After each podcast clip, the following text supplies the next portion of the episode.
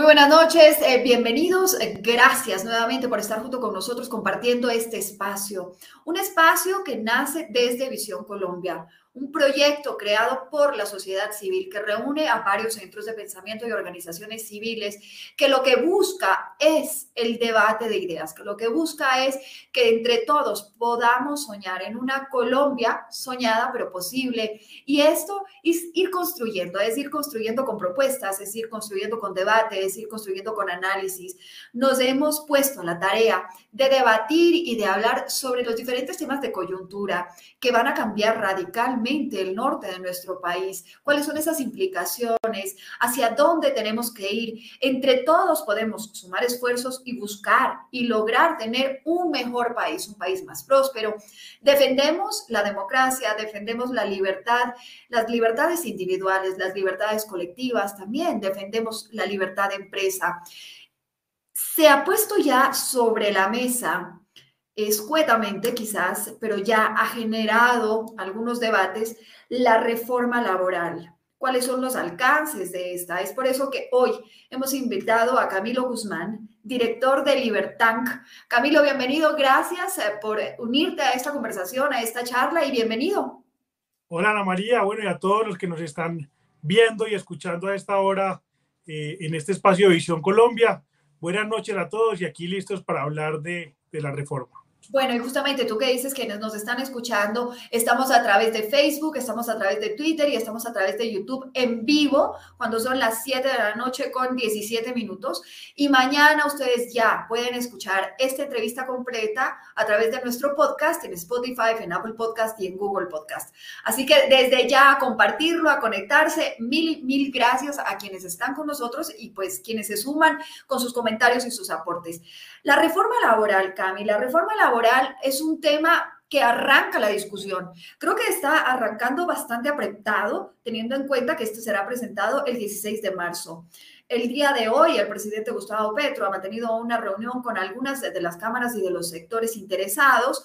Eh, oye, unas declaraciones de Bruce McMaster que decía pues que ha salido tranquilo, que ha habido un diálogo fluido, con el presidente de la República. Em, me parece que ya estas discusiones vienen un poco tardías si estamos pues a 14 días de que se presente la reforma. ¿Cuántos ajustes y cuántos cambios se puedan hacer? Me queda esa inquietud, ¿no? Eh, pero también creo que es válido que se den estos espacios justamente porque tendría que ir a una discusión en el Congreso de la República y creo que tiene que haber eh, los puntos de vista de todos. La reforma laboral parte del concepto de estabilidad laboral. Eso es como ellos, el gobierno ha calificado. Y el presidente Petro ha dicho que tanto la reforma de la salud como la reforma laboral son como prioridades para él. A mí, de, lo que tú has podido revisar este borrador, ¿cuáles son esas mayores angustias? ¿Cuáles te generan las mayores angustias? Bueno, eh, lo primero es que, a propósito de lo que decías ahorita, ojalá el presidente no solamente abra los espacios de conversación con los gremios, los, em, los empresarios, las cámaras de comercio, ojalá también abra espacios de conversación con los desempleados y los informales, que son esos sectores de la población que más afectan, y ahorita explicamos por qué, este tipo de reformas, pero, y que nunca están presentes en las conversaciones, ni en las de salario mínimo, ni en las de regulación, ni en las de reformas, eh, siempre están, digamos, eh, totalmente ausentes y son en realidad los más afectados por un tipo de reforma. Esta reforma nos preocupa muchísimo porque lo que hace es encarecer y dificultar eh, no solamente la contratación de trabajadores, también el despido, pero también, digamos, el sostenimiento de ellos durante el tiempo. Y en un momento como el en el que estamos viviendo, con una crisis económica, con una desaceleración, con una gran crisis política, en donde los empresarios no tienen garantías, no saben eh, un poco cómo va a ser el futuro, pues poner más difícil y más trabas termina siendo como cuando seguramente todos los que nos están viendo alguna vez han jugado Jenga. Y entonces uno juega Jenga y, y, y en la medida en que le ponga uno, digamos que más bloques y más torres para arriba, hace, lo hace cada vez más difícil. Las reformas laborales lo que hacen es eso, es ponerle más bloques y ponerles más, más dificultad al juego, de modo que los empleadores, que son los empresarios, y los empleados que están ahí, digamos que el juego cada vez sea más difícil. Y en la medida en que empiezan a mover ese yenga y acomodarlo, puede pasar, como todos hemos jugado, que en algún momento se derrumbe. Y eso es en lo que, lo, lo, que está pasando. Esta reforma entonces hace mucho más difícil contratar porque hace unos cambios profundos en la manera como normalmente se hacen los contratos, especialmente los contratos a término fijo, los contratos de prestación de servicios, lo cual afecta no solamente a muchos empleadores y muchas empresas, sino también a muchos trabajadores independientes que necesitan el tiempo adicional, digamos, para, para hacer otras, otras, otras, otras operaciones. Por ejemplo, en la economía del cuidado, la mayoría de las madres eh, especialmente de hogares más vulnerables, si ustedes le ponen a mirar los tiempos que ellas tienen disponibles para poder eh, eh, estar con sus hijos y demás, muchas de ellas no, no tienen ocho horas diarias para cumplir en un contrato laboral con todas las regulaciones y demás. Y entonces reformas como estas que te imposibilitan ilegal trabajar de manera independiente, lo que te hace es que te dificulta un poco poder, poder cumplir todas tus obligaciones. Partamos de que esta reforma laboral, eh, como si, si, me, si voy y utilizo tu símil con el Jenga, parte desde ya una reforma tributaria que ha puesto eh, eh, ya unos costos sobre los empresarios. Pero cuando decimos empresarios, quizás hablemos del sector productivo, porque muchas veces creemos o entendemos a estos empresarios como estas grandes empresas, pero apartamos de la idea de que más del 80% en Colombia son pequeñas y medianas empresas, no estas grandes empresas, ¿no? Entonces, eh, ya han tenido que hacer sus ajustes con la reforma tributaria. Entonces, partiendo de ahí, viene esta nueva reforma laboral, que lo que hace es nuevamente sobrecargar a estas, y, más, fijémonos en ese sector productivo de pequeños y medianos empresarios, porque a ratos tenemos esa idea, ¿no? De esas grandes empresas, pero no nos, no nos enfocamos en esa tienda de barrio que tiene dos personas trabajando, o esa pequeña farmacia, o esa, ¿no? Esos espacios que son empresas. Total, total y son la mayoría, son, no solamente son la mayoría del número de empresas en el país, sino que además son los que más empleos formales generan. La mayoría del empleo formal en Colombia está concentrado en un grupo de empresas que son empresas muy pequeñas, muy poco productivas y de bajos ingresos. Y entonces en la medida en que tú le vuelves más costoso contratar, en que vuelve más costoso mantener un trabajador y en que vuelve más costoso despedir un trabajador, lo que hace es que las empresas más pequeñas, incluso la economía popular de la que habla el gobierno, termina siendo o termina, o, termina quedándose sin la posibilidad de contratar a nadie más. Y toda esa gente que la única opción laboral que tenía era en esos pequeños negocios, en las tiendas, en las sastrerías, etcétera, se va a quedar sin empleo porque cada vez lo pusimos más difícil. Incluso hay un tema interesante, y es que no hay nada más regresivo a propósito de que este es el gobierno progresista y demás, pero no hay nada más regresivo que una reforma laboral que encarezca de esta manera los costos de contratar y de mantener un trabajador. ¿Por qué? Porque las empresas más grandes no las afecta en la, en la misma medida en que afecta a las empresas micro y pequeñas. Las empresas más grandes de Colombia son productivas, tienen altos ingresos tienen márgenes altos y pueden soportar un poco el aumento de las cargas laborales. Eh, ellos pueden acomodarse, acomodar su estructura de costos y, y, un poco, eh, digamos que, sí, eh, acomodar. Diluir, esto, ¿no? ¿Cómo? Diluir esa, carga. Exacto. Exactamente. En los pequeños, la única opción que tienen es despedir trabajadores o cerrar. Ahora, cuando tú hablas de empleo formal, porque creo que es importante eso, el empleo formal netamente es el que está bajo el rol de pagos o, como se ha utilizado mucho la figura, bajo una prestación de servicios. Así es, así es. Es, aquel empleo que paga, digamos, todas las prestaciones sociales que obliga la ley, que o porque lo paga el empleador en un contrato laboral a término indefinido, a término fijo, o, o, o, estas nuevas formas de, de, contrato hora-labor, o porque lo paga el, el, trabajador independiente a través de un contrato de prestación de servicios. Pero ese es el empleo formal, que además recordemos que en Colombia eh, más del 58% de la población económicamente activa está en la informalidad, es decir, no puede acceder a un empleo formal.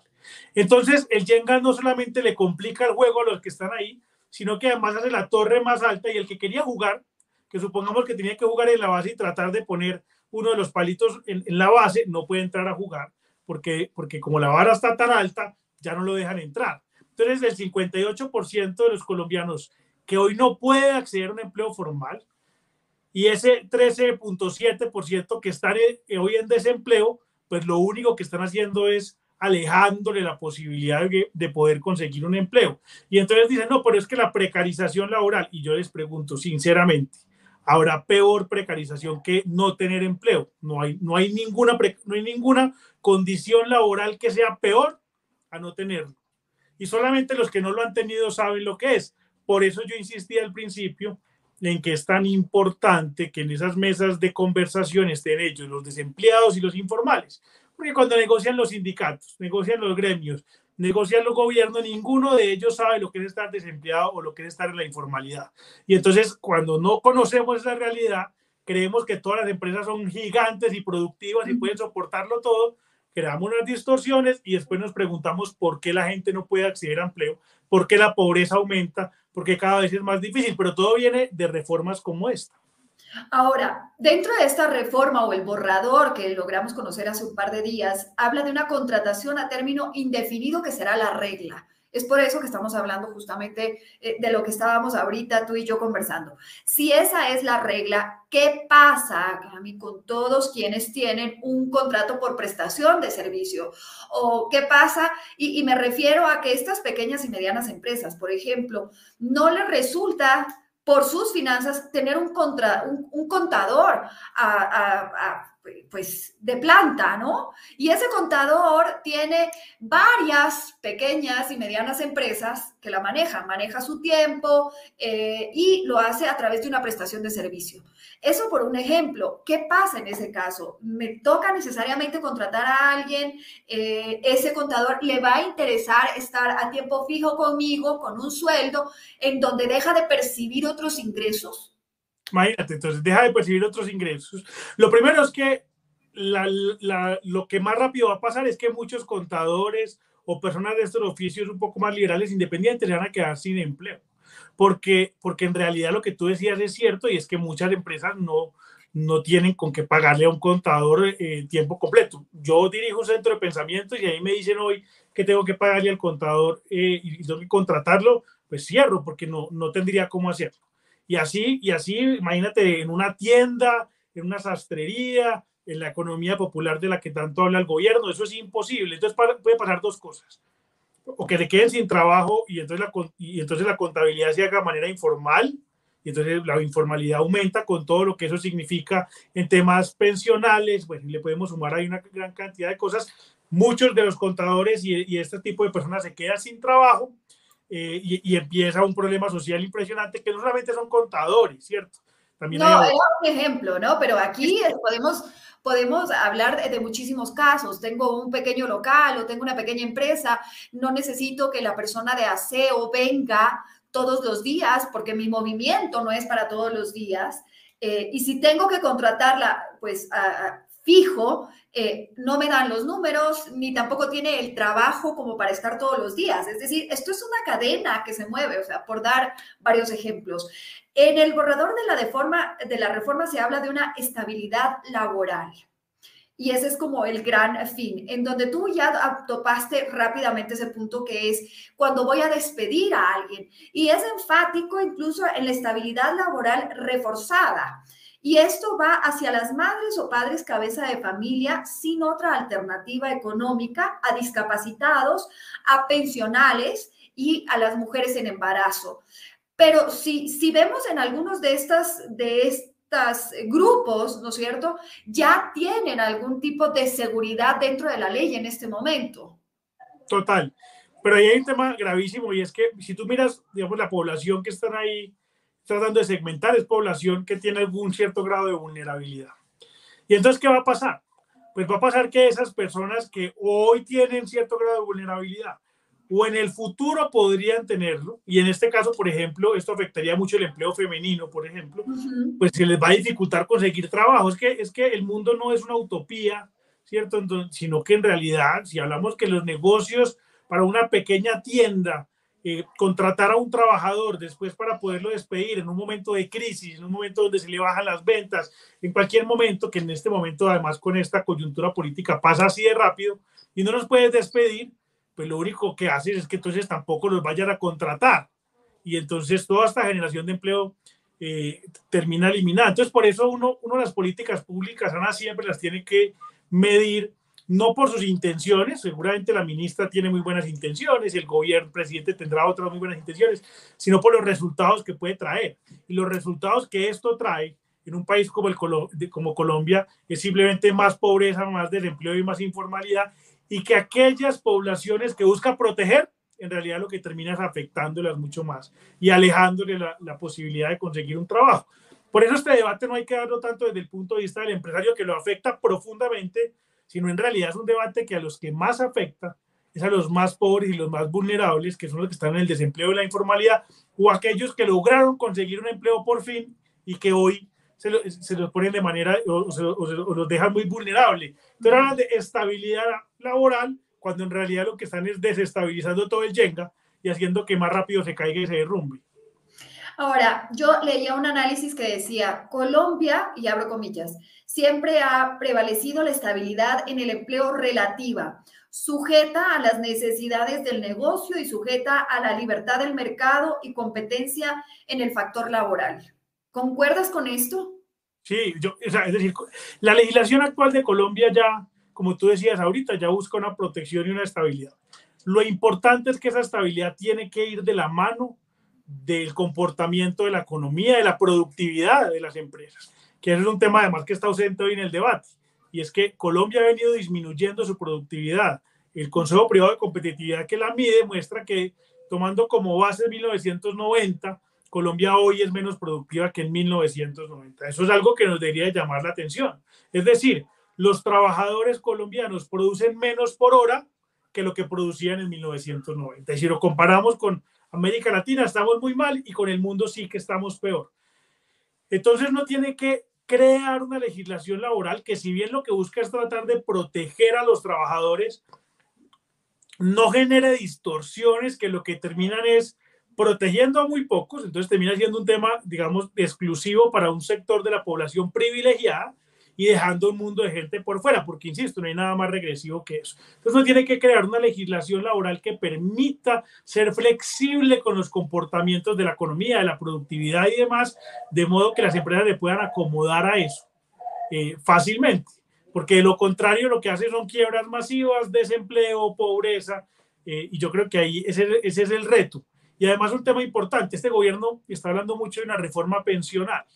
La mejor reforma pensional es una buena reforma laboral que aumente el número de empleos disponibles, que disminuya la informalidad, para que más personas coticen a pensión y solucionemos todo el hueco gigante que hoy hay en el sistema pensional. Pero aquí estamos haciendo como todo. Ahora, ¿Cuál es tu lectura? ¿Por qué ha disminuido esa productividad? Y, y siempre uh, yo manejo como dos cosas. Eh, el hacer empresa en Colombia es difícil es, muy difícil, ya de por sí es difícil hacer empresa, pero en paralelo, Colombia es uno de los países en donde yo, la percepción es de muchos eh, eh, lanzándose a hacer, eh, ¿no es cierto? Mucho entrepreneur, o sea, mucha persona que tiene ese negocio pequeño en su casa y que va creciendo y que va transformándolo. Entonces, ¿por qué este retroceso en la productividad cuando la percepción es otra? Porque, porque en Colombia, pero es precisamente por eso, porque, porque Colombia, como decíamos ahorita, es un país donde más del 90% de las empresas son micro, pequeñas y medianas, pero más del 90% de esas micro, pequeñas y medianas son micro. Es decir, nosotros tenemos empresas muy, muy, muy chiquitas porque generan muy, muy pocos ingresos y entonces hacen que la productividad sea muy bajita porque no tienen eh, el capital suficiente para invertir en bienes de capital, en tecnología, en mejor formación para sus trabajadores y demás que permita aumentar la productividad. Además tenemos un sistema educativo relativamente malo, eh, sobre todo en ese, en ese sentido de formación para el trabajo, que todo eso se junta. los países con mayor productividad del mundo son países en donde tienen muchas empresas grandes y productivas. Colombia tiene una de muy pocas empresas grandes y productivas y muchos negocios de subsistencia, que es lo que tú acabas de decir, que en realidad no es un emprendimiento como, como, como lo que uno quisiera, de un movimiento de startups e innovación, porque es altamente productivo, sino que es más en realidad micronegocios de personas que para poder subsistir montan un negocio de paletas, montan una pequeña droguería, montar una pequeña tienda, montar una sastrería, pero es más de subsistencia y eso es absolutamente improductivo, porque nunca tiene los recursos necesarios para hacer grandes inversiones en mejorar su capital humano a través de la formación para el trabajo y al mismo tiempo en mejorar sus bienes de capital a través de la inversión en tecnología, en máquinas, en diferentes cosas que permitan aumentar la productividad. Entonces, el sistema económico de Colombia, contrario a lo que la gente eh, normalmente piensa, en realidad es un, es un sistema en donde hay una gran cantidad de empresarios muy, muy, muy pequeños, muy poco productivos, con bajos ingresos, que no nos permite ni generar mucho empleo por un lado, ni tampoco nos permite generar mucha riqueza por el otro, porque pues somos eh, muy ineficientes en, ese tema, ni ser muy productivos. Ahora, tú hablaste algo de eh, los emprendimientos y de todas estas empresas unicornio que tú decías, lastimosamente no tenemos eh, como quisiéramos, o sea, son pequeños, pero no tan grandes. Aquí, dentro del borrador que ya se conoce, hay una, un punto aparte para lo que es la regulación de las apps. Total. Y que creo que es eh, interesantísimo hablar porque es hacia donde el mundo está girando, ¿no? Hacia donde, eh, eh, pues, el tema tecnológico, el tema de las apps, incluso todo lo que es el tema de influencers, es hacia donde ha girado la publicidad y el mundo. Hablemos un poco de esas eh, regulaciones que se van eh, dibujando, desdibujando dentro de esta reforma. Garantías en el trabajo y el acceso a la información y seguridad social. Em, sobre todo hablan un tema específicamente de lo que es repartidores, sujetos a todas las garantías individuales, colectivas, derecho y a las prestaciones una dependencia, modalidad tiempo parcial. Eh, cada, estos empleados tendrán, ¿no es cierto?, cada mes que decir su número de horas elaboradas, em, incluso cuánto tiempo han estado conectados, no solo haciendo los deliveries, por ejemplo, sino cuánto tiempo han estado pendientes y dependientes de las apps. ¿Qué va a pasar con estas apps? Y pongámosle el nombre, estilo eh, eh, Uber, eh, ¿qué pasa con estas apps? Pues la verdad es que el modelo de negocio de ellos eh, se destruye, es muy difícil que logren adoptarse a eso, pero es que además, mira, esta reforma es totalmente antiprogreso, porque lo que hoy buscan no solamente estas apps, sino también otras, es que eh, es un poco adaptarse a lo que los jóvenes especialmente hoy están buscando en el mercado laboral. Hoy muy poquitos jóvenes, centenias y de ahí para abajo, que ya no sé cómo se llaman, eh, quieren un trabajo como, como nuestros padres. De ocho horas, sí, de ocho horas sentado en un escritorio o dependiente al máximo de alguien. Es más, ellos te dicen, después de un cierto tiempo en una empresa donde capacitaste, donde invertiste y eso, te dicen, cumplí mi ciclo, me voy. Total, total. Es más, hay, hay, hay unos que, que, cuando van a cumplir dos años, por ejemplo, un año se empiezan a asustar y pedirnos que ya llevo mucho tiempo. Y, entonces, mira, toda esta reforma lo que busca es devolvernos como al siglo pasado, no llevarnos a para dónde va el mundo, sino devolvernos. Para responderte la pregunta, a estas plataformas quizás las puede destruir o dejar muy debilitadas, pero además de eso tiene un tema peor, y es que cuántas, cuántas personas viven de estas plataformas. Estas plataformas nos permitieron, por ejemplo, recibir a una gran cantidad de personas que venían de, de la diáspora venezolana. Eh, todas esas personas, cuando, cuando les meten todas estas regulaciones, no es que van a quedar ahora sí con un contrato laboral y demás, no, no, porque, porque el número no da, el modelo de negocio no da y la forma de trabajar tampoco. Eh, y entonces, si logran sobrevivir, terminarían con el 20 o 30% o quizás menos de su fuerza laboral, ¿qué pasaría con el resto? Y esos son números gigantes, ¿no? Porque esos son de, decenas de miles de personas. ¿Qué pasaría con el resto de esas personas? Quedarían eh, condenadas al desempleo total, a la informalidad, no generar ingresos. ¿Qué va a pasar con ellos? Eh, entonces, entonces tiene dos, dos, dos, temas importantes. Por un lado, va en contra del progreso y de lo que la gente quiere hacer y cómo los jóvenes quieren trabajar hoy en día eh, y, y, además para dónde va el mundo. Y por otro lado, termina generando una gran crisis social, dejando una gran cantidad de personas que hoy les tienen como fuente de ingresos sin, ese fuente, sin, esa, sin esa fuente de ingresos. Entonces ahí hay dos vertientes importantes que además todo parte de nunca lograr entender, porque además eh, los políticos generalmente no tienen el incentivo para entender bien cuál era el modelo de negocio de las plataformas. Las plataformas no eran empresas de mensajería, o al menos estas que tú mencionaste, no eran empresas de mensajería, eran intermediarios, digamos, que conectaban tres clientes, la tienda o el restaurante, el, el, domiciliario. Con el consumidor. Y, les cobraba los tres.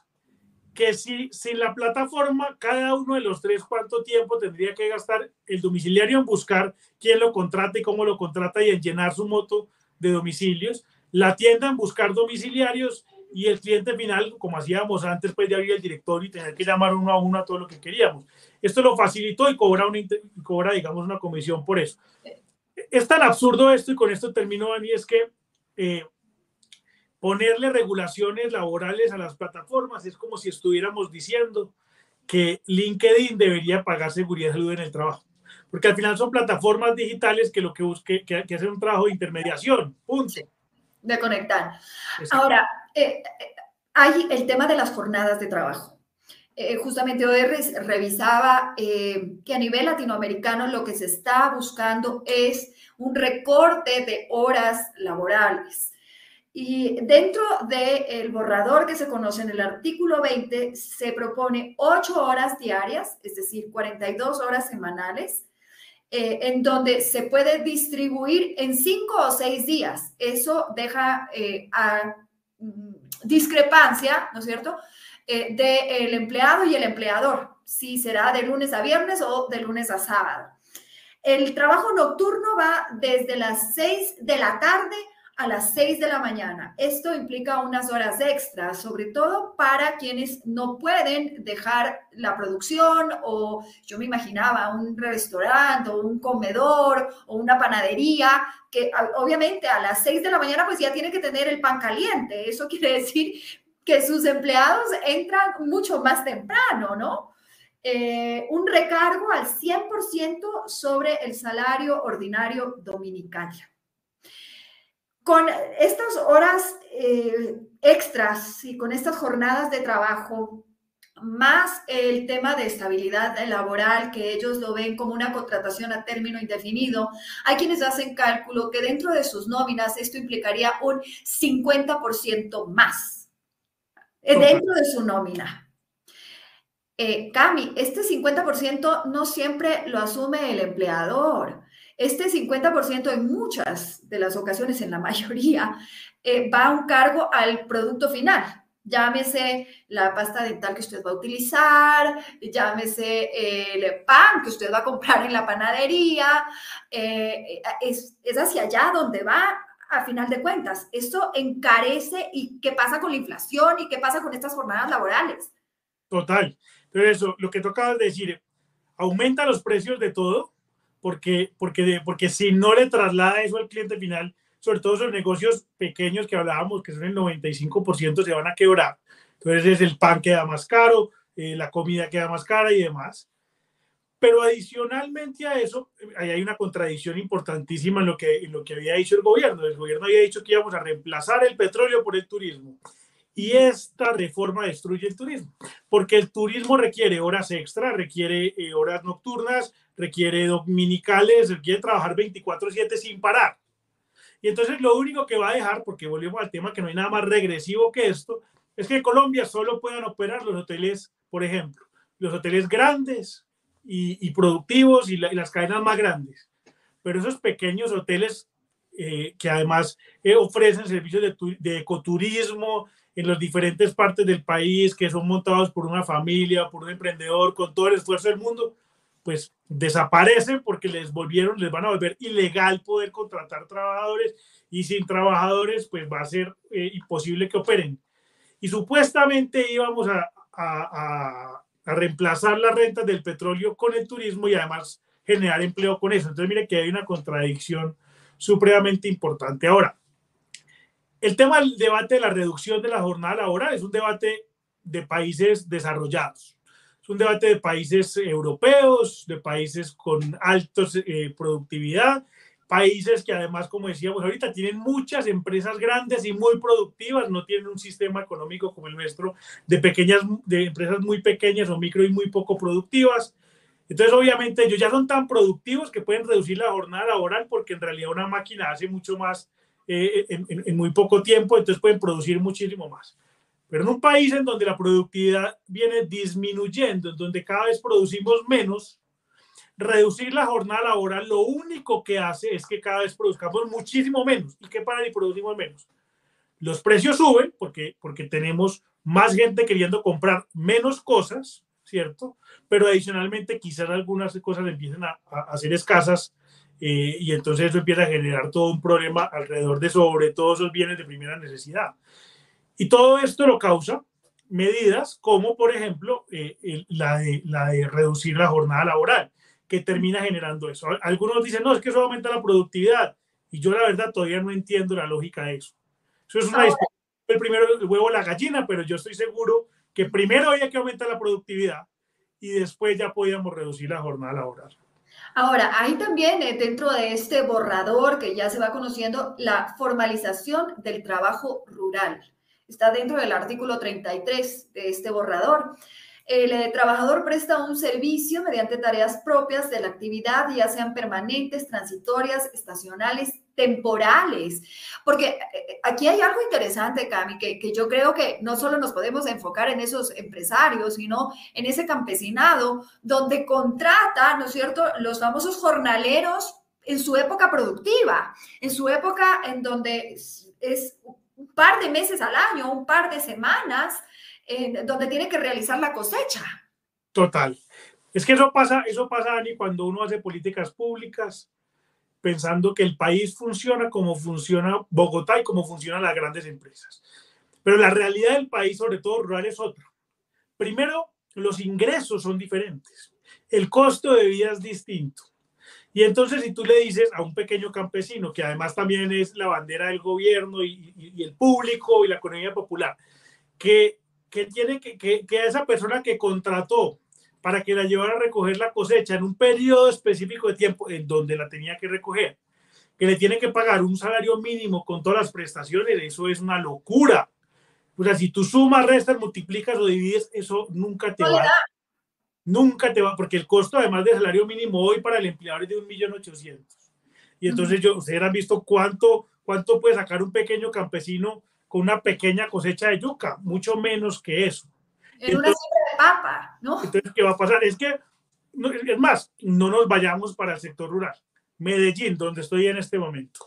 Hace un año y medio hicimos una encuesta en uno de los barrios populares de Medellín, en, en una comuna que se llama Villatina. Y descubrimos que el 95% de los negocios que están ahí instalados son negocios informales que tienen ingresos inferiores a un millón de pesos al mes. ¿Qué va a pasar con esos negocios? Pues lo único es que van a seguir en la informalidad y que cada vez más va a ser mucho más difícil que en algún momento de su vida podían soñar con cotizar a salud o pensión. Y entonces todo lo que eso trae en materia de costo para el país. Entonces, cuando uno está totalmente desconectado, cuando uno cree que todas las empresas son Bavaria y hace, y hace políticas públicas creyendo que todas las empresas son Bavaria, pues lo que genera es un problema gigante. En Colombia hoy, Colombia hoy necesita de manera urgente políticas como un salario mínimo diferenciado por regiones, que entienda que los costos de vida y los ingresos de las diferentes regiones del país son distintos. Y que entonces usted no le puede pedir a un campesino en, en, la mojana de Sucre, que además tiene un problema de invierno gigante, que tiene una cantidad de cosas que lidiar con, que además de eso le tiene que pagar un, un contrato laboral de un millón ochocientos al jornalero que necesita para poder recoger una cosecha de yuca y que además de eso por nada del mundo lo puede despedir. O sea, es más fácil divorciarse de la señora que despedir al trabajador. en eso al 100. Ahora, aquí hay un tema, Cami, que claramente lo que tú dices, o sea, se está gobernando con unas políticas o se está tratando de hacer una política desde, desde un punto sin tener en cuenta que a pesar de que somos un país, tenemos muchísimas diferencias eh, basta en, dónde estés ubicado, en el lugar o la actividad que tú desarrolles, ya es una diferencia radical. Pero algo que sí ha pasado, Cami, es que, y va a pasar ahora, si es que de aprobarse esta reforma, que van a haber muchos despidos, Dios no quiera, eh, va a aumentar, como tú decías, la informalidad, viene una serie de complicaciones, pero siempre va a haber un tercero que es el responsable. Y en este caso, nuevamente, responsabilizarán al empresariado. Y te pregunto, Gami, ¿en qué ha fallado hasta el momento el empresariado? Porque yo creo que ha fallado gravemente en comunicar que han sido el motor que ha mantenido a flote este país. Sí, a ver, yo tengo ahí una, una opinión, ya yo estoy de acuerdo en que, en que, en que sobre todo los grandes empresarios han podido contar mejor lo que hacen, lo que hacen, digamos que va más allá del ánimo de lucro, todo eso que hacen y eso es importante.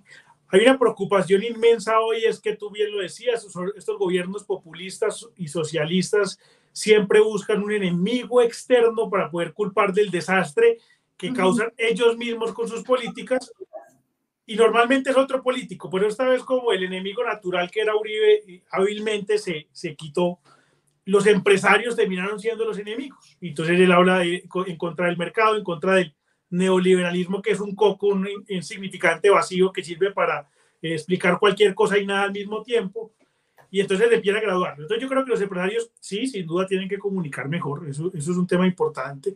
Pero también es que hemos, hemos hecho mal la tarea. Hemos creído que el problema de Colombia es un problema político y quizás las consecuencias políticas son simplemente la, o, lo político es la consecuencia mejor de algo más profundo y es un problema de cosmovisión, de mentalidad, de la forma como los colombianos vemos el mundo. En un país en donde el héroe no es el luchador, el trabajador, el empresario que con esfuerzo, dedicación y trabajo y ahorro logra sacar adelante a su familia, sino un poco el que posa de víctima sin realidad serlo mucho y que busca en realidad que el Estado le solucione todos sus problemas, ese termina siendo el héroe, esa sociedad está condenada al fracaso. Una sociedad en donde se repite todos los días, no solamente, no solamente eh, discursivamente, sino con las políticas que ponemos, que ser rico es malo y que entonces esto lo tienen que pagar los ricos y que los ricos son explotadores y demás.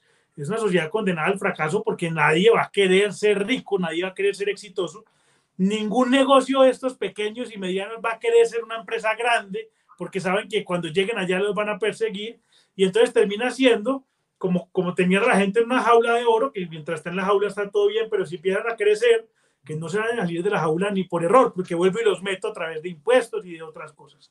Entonces hay un cambio de cosmovisión importante, que ahí es donde los empresarios tienen una responsabilidad que no están haciendo, y es cómo, ahí sí, cómo comunicamos mejor, cómo tenemos mejores conversaciones, cómo hablamos mejor, un tema tan importante para los que nos están viendo, cómo no nos hacemos autogoles, porque a veces nos hacemos muchos autogoles, cómo defendemos la economía de mercado, la libertad económica y el capitalismo sin apellidos y sin pena y sin vergüenza, eh, contando ahí sí todo el esfuerzo que hacen todos. Lo que hay detrás, ¿no? De todo lo que implica. Exacto. Y una vez cambiemos la mentalidad de los colombianos, los políticos van a cambiar porque ellos van detrás de los votos. Ahora, ahora, Camilo, hay una cosa. Esta reforma entra al Congreso de la República, será presentada el 16 de marzo. ¿Qué tan viable ves tú eh, dentro del panorama político? ¿Cómo está? Eh, que esté abierto a ciertas modificaciones, si bien todavía conocemos el borrador, eh, que esto esté abierto a una discusión, que no se apruebe por medio de un pupitrazo, eh, que haya realmente un conocimiento técnico sobre esto y no nos enfrasquemos únicamente en los réditos políticos, sino en toda la parte técnica con cifras de qué es lo que puede llegar a pasar. Yo confío, yo confío, y no sé por qué confío, pero confío, en que los congresistas van a entender que si ellos quieren mantener el poder o, la curul o lo que tengan y reelegirse y ahora que hay elecciones regionales, sacar diputados, concejales, alcaldes, que, que esa es, digamos, la vocación de ser político, no pueden permitir que se aprueben reformas como esta que, que, con, que condenan masivamente a la gente a la pobreza, al desempleo y a la informalidad. Y en ese sentido siento que la coalición del gobierno se va a desbaratar rápidamente y que en buena hora cada vez va a ser más costoso para el gobierno mantenerla. Y eso hace entonces que los debates sean mucho más abiertos, francos y que se pueda hacer cambios a esta reforma. ¿Qué es lo que a mí me preocupa? Que igual con todo y que la cambiemos, el país ya va a ser distinto. Mira lo que tú decías de la reforma tributaria. La reforma tributaria era una reforma tributaria cuando la presentaron pésima, horriblemente mala. Luego aprobaron una mala. Pero todos nos amanecimos y dijimos, no, pero menos mal, no fue tan grave y demás. Pero el país amaneció peor. Entonces ya con solo, y lo mismo va a pasar con la reforma de la salud, lo mismo pasa con esta reforma laboral, que quizás así como está no va a pasar, pero va a pasar mal. Porque además Colombia sí necesita una reforma laboral, pero que haga todo lo contrario a la que hace esta. Que facilite contratar, que flexibilice, de modo que podamos sacar gente masivamente de la pobreza. Entonces va a ser algo malo, pero confío en que no va a ser tan malo y, al final nos toca conformarnos con eso por ahora, mientras logramos... O sea, nos estamos, Cami, nos estamos acostumbrando a esa frase de pudo haber sido peor. Exacto, y eso es lo peor que ahí sí estamos condenados al fracaso. Porque de, pudo, haber, de, pudo haber sido peor, pudo haber sido peor, llegamos al peor escenario posible. Eh, y ahí tenemos que, y ahí, y ahí los gremios, por ejemplo, a propósito de lo que hablábamos al principio de la reunión, tienen que pararse firmes, firmes. O sea, esto no es de no, mire que sí, que mejor, que, que, hubo, que hubo disposición de escucha, no, firmes, firmes, firmes, porque era la única forma. El gobierno, el presidente Petro graduó a los empresarios de todos los tamaños, desde el señor eh, Juan, el de la tienda, hasta María, la de la sastrería, hasta, hasta el doctor Luis Carlos, el banquero, todos de enemigos. Entonces tenemos que pararnos firmes, mostrar lo que hacemos, pero también mostrar cómo esto termina afectando a los más pobres, que son los que ellos dicen representar. Y desde Libertad nosotros vamos a hacer, sobre todo frente a estos temas laborales, los voceros oficiales o no oficiales de los desempleados y los informales que nadie habla por ellos. Porque si nadie habla por ellos, el país nunca va a tomar las reformas que necesita para poder sacar gente masivamente de la pobreza, que todos podamos vivir mejor y que además de eso podamos dejar, que ese es el compromiso de nuestra generación, dejar este país mejor de como lo encontramos. Y ahí hay unos retos y uno de los retos para darnos firmes y dejar de decirnos que pudo haber sido peor y empezar a, a, cambiar el clima de opinión. No vamos a cambiar los políticos ahora, pero sí el clima de opinión para que la gente en las próximas elecciones o inclusive ahora mismo empiece a exigir esos verdaderos cambios que necesita Colombia para poder vivir mejor. Mira, no, no había mejor manera de que pueda cerrar este programa con lo que acabas de decir. Em, solo me queda unirme a, lo que tú dices, eh, no, que no terminemos en eso de pudo haber sido peor. Pudo haber sido peor, eh, no fue tan malo como lo esperábamos, donde podemos tener algo tan bueno como queremos. Exactamente. No nos quedemos con él, no fue tan malo, si podemos tener algo tan bueno como lo que nos merecemos y como lo que queremos. Eh, respetuosa del tiempo, gracias eh, Camilo por haber estado con nosotros, gracias por esta charla, gracias por, por tratar de educar, de entender eh, gracias a Libertad por este trabajo incansable que vienen haciendo con los jóvenes, eh, por tomar de esa vocería, tú dices en ese momento, de quienes no están siendo escuchados. Eh, esperemos que se abran muchos más estos espacios de diálogo que creo que son absolutamente enriquecedores para entender, para comprender y para dimensionar. Muchas gracias, Ana, por la invitación, a Visión Colombia, por este espacio tan importante para el país en este momento, porque esto es lo que aporta ese cambio de mentalidad del que hablábamos. Y a todos los que nos vieron, nos escucharon y cuando salga en todas las plataformas, compártanlo también para que más. Así es, para que este mensaje se multiplique, para que esto pueda llegar a quien tiene que entender, a quien tiene que llegar, que sea una conversación en casa, que sea una conversación en los lugares de trabajo, que sea una conversación con sus empleados. Cami, muchísimas gracias y a quienes están eh, con nosotros y quienes van a seguir compartiendo, gracias eh, por este tiempo tan valioso. Gracias a todos. Feliz noche. Feliz noche.